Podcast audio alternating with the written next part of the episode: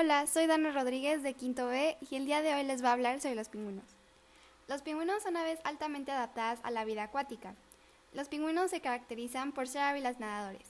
Han cambiado sus alas por aletas como parte de su proceso de adaptación. Los pingüinos se alimentan de calamares, peces, camarones y otras formas de vida marina en el océano. Un pingüino es un ave que no vuela. Sus alas se encuentran adaptadas para el buceo. Este animal se caracteriza por su plumaje negro y blanco en su piel y por caminar erguido. Todos los pingüinos habitan en un hemisferio sur, con excepción del pingüino de las Islas Galápagos. Los pingüinos son considerados aves marinas no voladoras, puesto que su cuerpo está cubierto de plumaje, pero sus condiciones físicas les impiden volar. Mucho se ha discutido acerca del número de especies que existen, pero actualmente 17 han sido registradas oficialmente. Las alas de estas aves marinas juegan un papel muy importante para su supervivencia, debido a sus fuertes huesos capaces de resistir impactos y reducir la, flotabilidad del pingüino en el agua.